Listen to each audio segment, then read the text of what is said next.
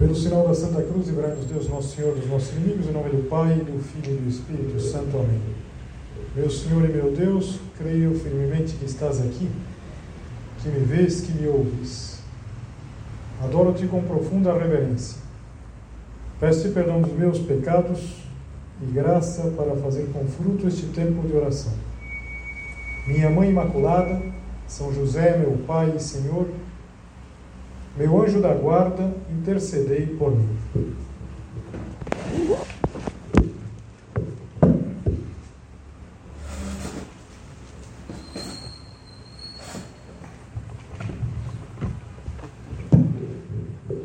No próximo domingo, que é o segundo domingo do tempo comum, aparece pela primeira vez no Evangelho a expressão Cordeiro de Deus que tira o pecado do mundo. Eu acho que todos nós já ouvimos isso tantas vezes. Nós estamos acostumados, por exemplo, na Santa Missa, quando, um pouco antes da comunhão, o sacerdote apresenta para nossa adoração: Eis o Cordeiro de Deus, que tira o pecado do mundo. E será que nós entendemos o que isso significa? Vamos agora fazer a nossa meditação e entender o que significa e, sobretudo, como entendendo bem isso, nós podemos ter uma verdadeira transformação. Quem vai pronunciar essas palavras é um profeta, é o João Batista. João Batista, que nós ouvimos bastante a sua mensagem no tempo anterior ao Natal, no Advento, ele pode ser definido como um, profeta do Antigo e do Novo Testamento. É o último do Antigo e o primeiro do Novo. E entre os profetas é o único que pôde apontar com o dedo o, o Senhor, o Cristo, o Messias. Mas o Evangelho que nós vamos ler, que vamos ouvir no próximo domingo, diz assim: Naquele tempo, João viu Jesus aproximar-se dele e disse: Eis o Cordeiro de Deus, que tira o pecado do mundo. Jesus se aproximava de João, que batizava. Daí que vem o seu nome, Batista. João batizava. E batizar aqui também tem um sentido muito preciso. Vem de um verbo grego que significa mergulhar, imergir. O batismo se dava pela imersão. E o João Batista, ele começou a pregar e a batizar no Rio Jordão. Não é o batismo cristão, não é o batismo que nós recebemos, em geral, crianças, mas era um batismo de preparação para a missão do Cristo, para a missão de Jesus, para a missão daquele que vinha, do verdadeiro Cordeiro, verdadeiro Cordeiro de Deus. E por isso a gente pode se perguntar: como será que soou nos ouvidos daqueles judeus daquela época, quando João Batista diz assim: Eis o Cordeiro de Deus? Para o judeu, essa expressão do Cordeiro imediatamente levava para uma passagem muito importante, a passagem do Cordeiro Pascal. Cada ano, as famílias, elas celebravam a Páscoa. A Páscoa, nós estamos acostumados com a nossa Páscoa, a festa da ressurreição. Mas os judeus celebravam a Páscoa, a passagem, todos os anos, se reuniam as famílias para lembrar o que tinha acontecido no momento em que eles puderam sair do Egito. E para entender um pouquinho isso, vamos dar um passo para trás. Mesmo que a gente tenha que andar bem devagarzinho na meditação, acho que vale a pena para a gente firmar bem a ideia do que é o Cordeiro de Deus. E esse livro que fala da libertação é chamado Livro do Êxodo. Mas antes se conta que os judeus tinham imigrado para o Egito na época dos doze patriarcas, os doze filhos de Jacó, que vão dar o nome às doze tribos. E um deles, que se chamava José, conhecido como José do Egito, ele tinha é, chegado lá, por uma série de circunstâncias, tinha se tornado o segundo homem mais poderoso do país. E os judeus, em função disso, que tinham sido levados por ele, os seus irmãos, seu pai Jacó, eles gozavam de uma situação muito boa. Mas passou o tempo. No livro do Gênesis, no livro do Êxodo já, logo no início diz assim: Subiu ao trono do Egito um novo rei, um novo faraó, que não tinha conhecido José. E vai começar a escravidão. O faraó começa a, a oprimir os judeus. Isso vai durar bastante tempo. É a época em que aparece um personagem chamado Moisés. E chega um momento em que é a hora deles voltarem para a sua terra. Na verdade, para aquela terra que Deus ia lhes dar, para a Palestina. E eles tentam convencer o faraó que tem que ir embora, que tem que deixar o Egito. E, e tentam convencer por argumentos, mas também com aquelas pragas que eh, Deus envia, mostrando que está do lado dos judeus, é o povo eleito. Mas nada disso consegue tocar o coração do faraó. Aí que tem é, a última, última cartada, que é a morte do primogênito todo o Egito, de todos os primogênitos do Egito, exceto dos primogênitos dos judeus. E como se fez? Na véspera do dia que eles iam sair, na véspera do êxodo, Deus ordenou aos judeus que imolassem, que sacrificassem em cada família um cordeiro. Um cordeiro sem defeito, um cordeiro macho de um ano. Para comê-lo à noite, na véspera, e depois marcar com o sangue do cordeiro as portas. E na noite, quando passasse o, anjo exterminador, todas aquelas portas que estivessem marcadas com o sangue do cordeiro, eh, os primogênitos seriam poupados. Então, os primogênitos dos judeus seriam poupados e morreriam todos os primogênitos dos egípcios.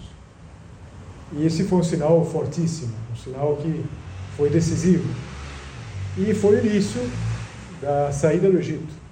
Claro que a história eh, tem muitos particulares. Tem um filme antigo, eu não sei se eh, você vai encontrar isso em algum streaming, mas que se chama Os Dez Mandamentos, filme lá dos anos 50, um filme de acho que quatro horas de duração, tá? então conta isso, todos os detalhes, o Moisés, mas de um jeito ou de outro, até porque essas passagens é, elas vêm muitas vezes na liturgia, nas missas, se eu for juntando aqui os pedaços, você vai lembrando alguma coisa. Então, essa é a Páscoa essa é a grande libertação. Aí começam todos os anos, 40, até eles chegarem na terra prometida, onde hoje está Jerusalém, onde está Israel. Mas eh, a partir de então, e sempre nas famílias, se celebrava, num dia determinado, no dia, na véspera da Páscoa, a ceia em que se imolava um cordeiro, se, se, se comia aquele cordeiro se comia assado e sem quebrar os ossos. Tudo isso depois vai ter eh, um significado muito importante. Vamos lembrar que Jesus é o verdadeiro cordeiro. Ele é vítima de um sacrifício em favor de toda a humanidade. É uma libertação. E lembra que quando Jesus foi morto, não se lhe quebrou nenhum, nenhum osso.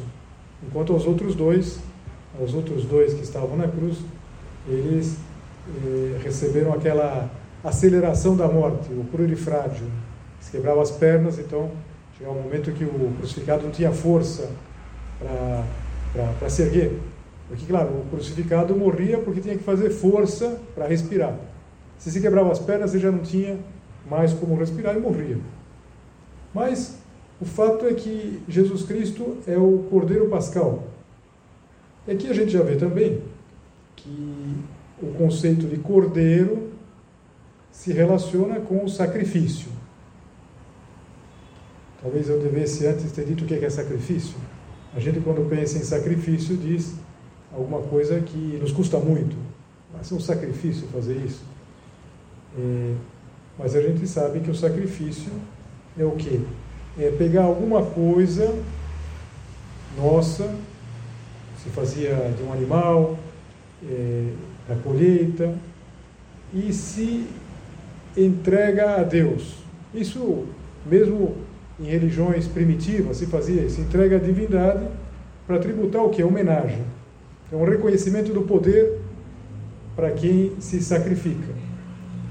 No cristianismo, evidentemente, não existe mais esse sacrifício, esse tipo de sacrifício, os chamados sacrifícios cruentos, com derramamento de sangue. Por quê? Porque o sacrifício de Cristo, ele é o verdadeiro cordeiro, ele integra, eleva muitíssimo e substitui todos os sacrifícios. Então, na, na, na, nossa fé católica, nós temos sim o sacrifício, mas o sacrifício da missa. E aqui faço um parênteses, não como uma pessoa pensava, é o sacrifício da missa, a gente tem que acordar cedo no domingo. Não, não, não é isso. É o sacrifício de Cristo na cruz, que se renova de uma maneira incruenta sobre as espécies de pão e de vinho sobre os nossos altares.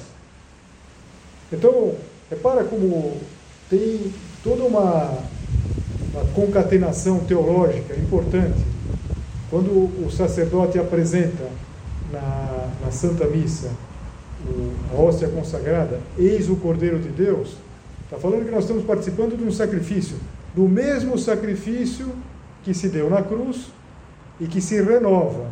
Não se representa, hein?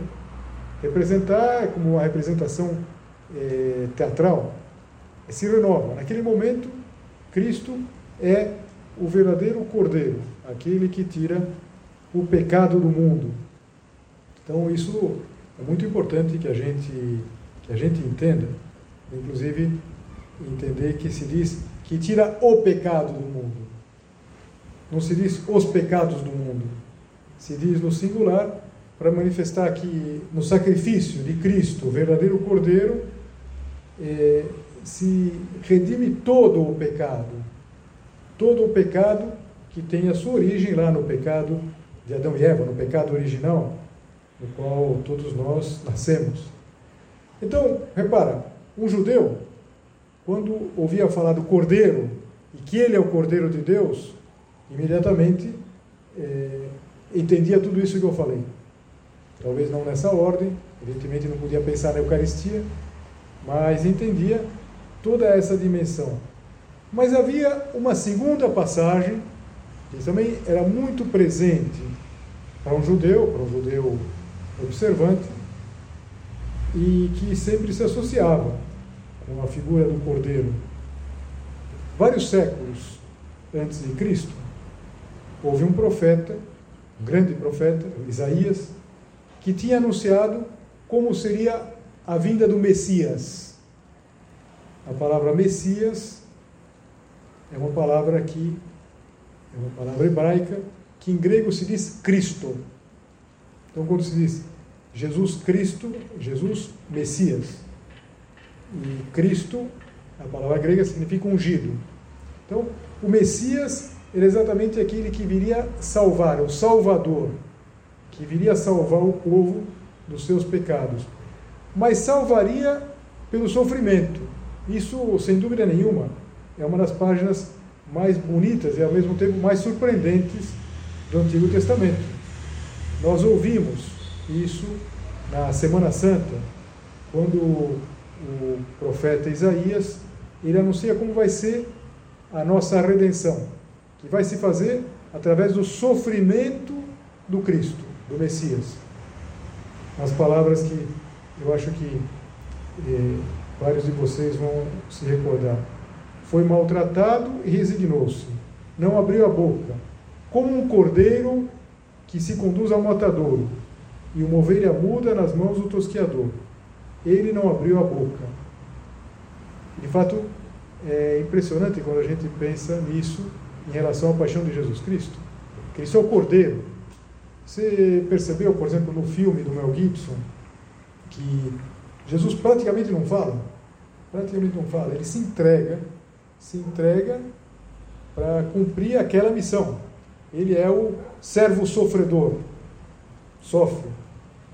O servo sofredor que, que, que indicava aqui o, o Isaías. E essa é uma chave. Os judeus imediatamente linkavam com essa passagem de Isaías. E nós também linkamos. Tanto que, eu não sei se você vai se recordar, a primeira cena, primeiríssima cena do filme da Paixão, do Mel Gibson, é exatamente essa passagem. Aparece essa passagem como chave de interpretação para tudo. Dizer, dizer que Cristo é o Cordeiro de Deus é a chave de interpretação da sua morte, da sua ressurreição e de toda a nossa salvação, da nossa redenção. E, e por isso é muito importante a gente olhar com atenção para isso. Os, os contemporâneos de, de Jesus, aqueles judeus, quando ouviam isso, imediatamente percebiam que o, o João Batista estava fazendo um anúncio muito elevado. E, e claro, aquilo fazia pensar Há uma passagem bonita, que não é daquela época, mas é do século passado. É uma coisa muito bonita, muito, muito tocante, como se vê que Cristo é redentor e vai redimindo eh, ao longo de todas eh, as gerações. E Cristo, o sacrifício de Cristo se renova eh, sempre que se celebra a Santa Missa.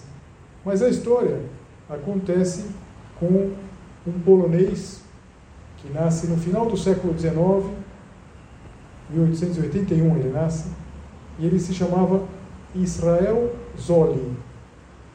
Ele nasceu, eh, na verdade, no Império Austro-Húngaro, do que hoje seria a Polônia. Mas ele, eles tiveram que, que emigrar e eles foram para a Itália. Na verdade, o nome dele era Zoller. Quando ele veio para a Itália, ele italianizou o nome para Zoli, Z-O-L-L-I. E o, o Israel Zoli, depois vai ser um grande rabino, vai ser o, o principal rabino de, de Roma. Em Roma havia e há muitos judeus. E, e ele vai se converter. Ele vai se converter e, e vai ter uma história muito bonita, porque ele quando se dizia a ele que ele tinha se convertido, ele dizia: Não, eu fiz exatamente o itinerário do povo judeu. Eu fiz uma, foi uma chegada. E o Israel Zoli, ele se converte, se batiza. E olha que interessante, faço só um parênteses aqui, não vou entrar nesse tema. Sabe qual o nome que ele escolheu? Eugênio Zoli. Por quê? Porque é o nome do Papa. Desse Papa que tantas vezes é caluniado, Papa Pio XII como se tivesse sido o quê? É, indiferente aos judeus. Foi todo o contrário. O Papa Pio XII foi um Papa que ele não jogou para a torcida, ele não jogou para aparecer. Ele não se preocupou em tentar discutir com um psicopata como Hitler. O que, que ele fez? Ele salvou judeus. Ele salvou muitos judeus. Muitos judeus foram salvos. Mas o fato é que o Israel Zoli, que depois, eh, batizado, adotou o nome de Eugênio Zoli, assim como o Papa Pio XII chamava Eugênio Pacelli. O, o Israel Zoli, ele lembrava de uma coisa que tinha acontecido na infância dele. Na infância dele lá na, na Polônia. Um coleguinha que ele tinha, que era cristão. E, e então o Israel Zoli foi uma vez na casa dele e viu um crucifixo. Imagina, duas crianças de 6, 7 anos. E ele perguntou o que, era aquilo. E o menino lá, o cristão, explicou como talvez um cristão explicasse. Imagina que a gente pegasse uma criança de, de, de seis anos, é, explicaria mais ou menos, mas é Jesus, é Jesus que morreu na cruz, alguma coisa assim. E ele guardou. Depois ele, se fez um rabino, principal rabino, o grão rabino de Roma, e ele se especializou precisamente nessa parte do Isaías, do servo sofredor, é o capítulo 53 do, da profecia de Isaías. Ele contava que chegou um momento em que ele começou a pensar: será o mesmo? Ele pensava no, naquilo que o Isaías tinha anunciado. Será que o que ele anunciou é exatamente o que eu vi na casa daquele meu colega? Então, é todo um processo, um processo bonito. E, de fato, eh, nós percebemos que ao longo da história, ao longo da. Quantas pessoas se aproximaram exatamente atraídas é, pelo Cordeiro, pelo Cordeiro de Deus. É, por quê? Porque a, o Cordeiro de Deus, aquele que dá a vida por nós, está demonstrando um grande amor por nós, que é exatamente o que o João Batista vai dizer, nós vamos ouvir na, na missa de, do próximo domingo. Ele diz assim: Depois de apontar para Jesus, dizendo: Eis o Cordeiro de Deus que tira o pecado do mundo, João Batista disse assim: Dele é que eu disse: Depois de mim vem um homem que passou à minha frente, porque existia antes de mim. Quem, quem ouve fala: Bom, espera um pouquinho. João Batista era mais velho que Jesus, era mais velho alguns meses, eram parentes. As mães eram primas. O João Batista aqui está falando de uma outra, de uma outra dimensão. Quando existia antes de mim, ou seja, existia desde toda a eternidade. Está falando da divindade de Jesus Cristo. Também eu não o conhecia. Normalmente a gente se surpreende, claro que conhecia. Mas se eu vim batizar com água, foi para que ele fosse manifestado a Israel. Ou seja, é, o João Batista está dizendo que esse que está vindo ser batizado, que não precisaria ser batizado, de fato, é, se conta que quando o, o, João Batista estava lá, imagina, multidões para serem batizadas, aquele batismo de preparação, veio Jesus e falou: Vamos, eu que tenho que ser batizado. E Jesus quis assumir, ele assumiu toda a nossa condição e quis cumprir tudo. Se fez igual a nós em tudo, menos no pecado. E João Batista, com bastante eh, assim, relutância da sua parte, batiza Jesus. Aliás, faz uns dias nós celebramos essa festa, a festa do batismo de Jesus. Que sempre insisto, não é o batismo cristão, é o batismo de preparação da sua missão.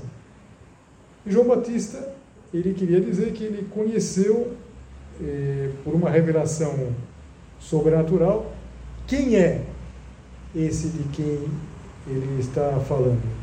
E João deu testemunho dizendo: Eu vi o Espírito descer como uma pomba do céu e permanecer sobre ele. É um sinal que acontece no batismo.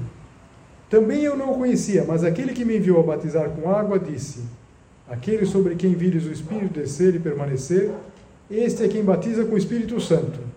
Eu vi e dou testemunho. Este é o Filho de Deus. Muito forte isso é. Esse testemunho terá sido tremendamente forte. E, e a maior prova de que foi assim é que vários daqueles primeiros discípulos de Jesus, apóstolos, eram anteriormente discípulos de João Batista. O João Batista ele queria preparar ele não era ciumento dos seus discípulos, ele queria que os seus discípulos fossem para Jesus. São José Maria gostava muito disso, porque via em João Batista um modelo para o cumprimento da missão. Um homem que quer desaparecer, que quer simplesmente fazer aquilo que Deus espera dele.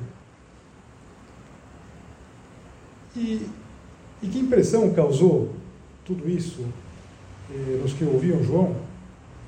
Talvez uma, uma algo muito interessante de a gente considerar é o que aparece no Evangelho, mas já fora do trecho que a gente ouve neste, neste domingo.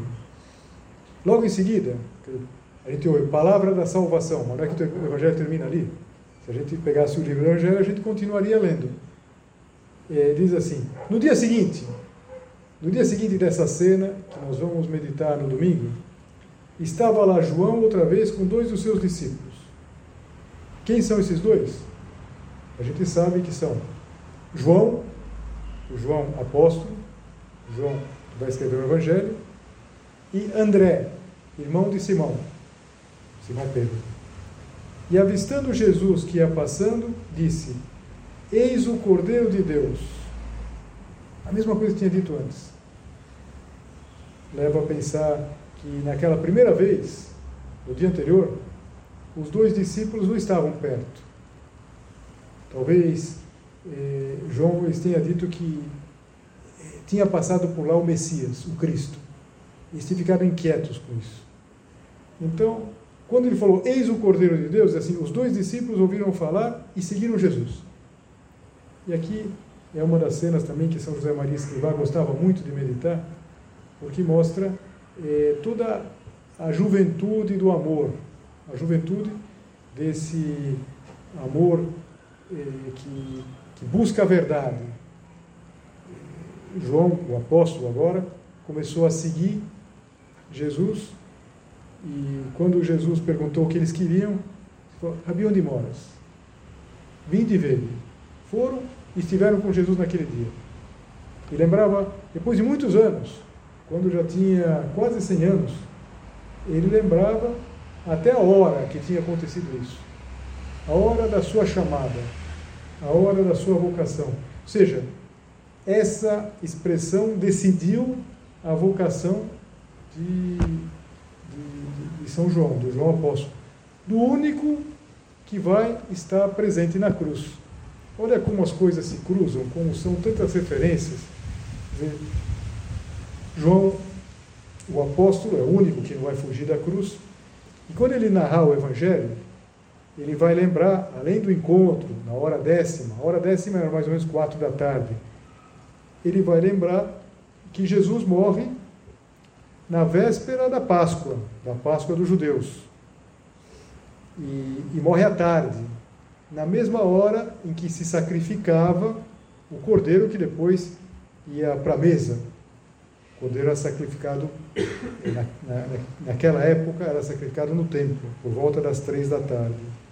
E lembrava também que depois da morte não se lhe quebrou as pernas, como se fazia o cordeiro pascal. Então, o João ele quer mostrar como em Cristo se cumpria toda a promessa do Antigo Testamento. Então, dizer que Jesus é o Cordeiro de Deus não é uma metáfora, não é uma maneira de dizer.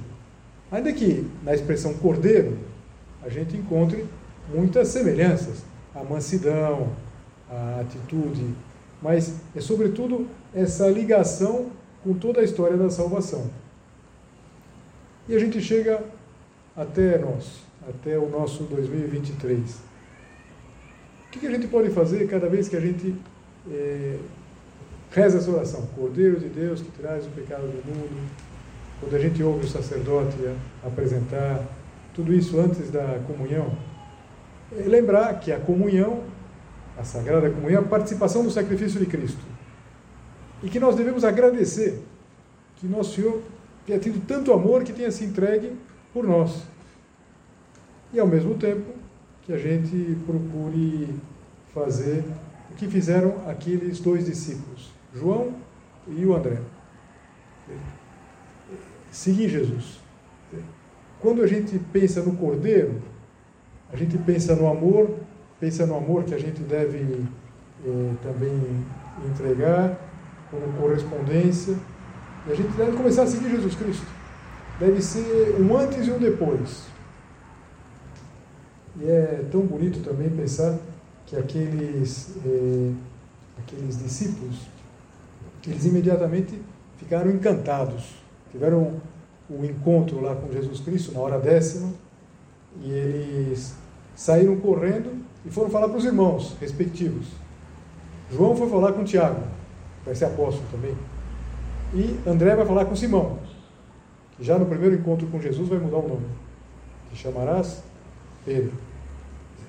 Esse entusiasmo, o entusiasmo apostólico, esse entusiasmo de aproximar-se e aproximar os demais de Cristo, tudo isso vem dessa ideia tão forte: é o Cordeiro de Deus.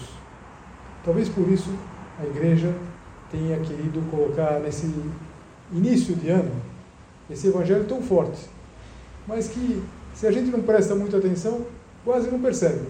Então, quando você assistir a missa, agora no próximo domingo, entenda muito o que é que Jesus é o Cordeiro que se entregou por nós, pela nossa, pela salvação de toda a humanidade, pela salvação de cada um de nós, que a gente pode encontrar a verdade, como aquele judeu encontrou Cristo no século XX.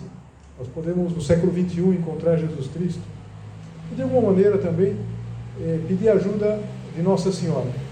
Quando os, os dois discípulos, André e João, eh, começaram a seguir Jesus, foram até onde Jesus morava, naquela tarde, na hora décima, devem ter conhecido também Nossa Senhora. E Nossa Senhora vai estar associada também na cruz. Na cruz, eh, Nossa Senhora e São João vão estar juntos. E é lá que começa essa ligação tão, tão íntima, tão estreita. Então, pedir a Nossa Senhora que nos, nos ajude a entender tudo isso. Sobretudo, pedir a ela que essas palavras não sejam para nós simplesmente uma maneira de dizer, uma metáfora, mas que a gente entenda que na expressão Cordeiro de Deus nós entendemos toda a nossa história, toda a história da nossa salvação e todo o amor que Deus nos dá, que deve ser correspondido com muito amor da nossa parte. Dou-te graças, meu Deus, pelos bons propósitos, afetos e inspirações que me comunicaste nesta meditação Peço-te ajuda para os pôr em prática. Minha Mãe Imaculada, São José, meu Pai e Senhor, meu anjo da guarda, intercedei por mim.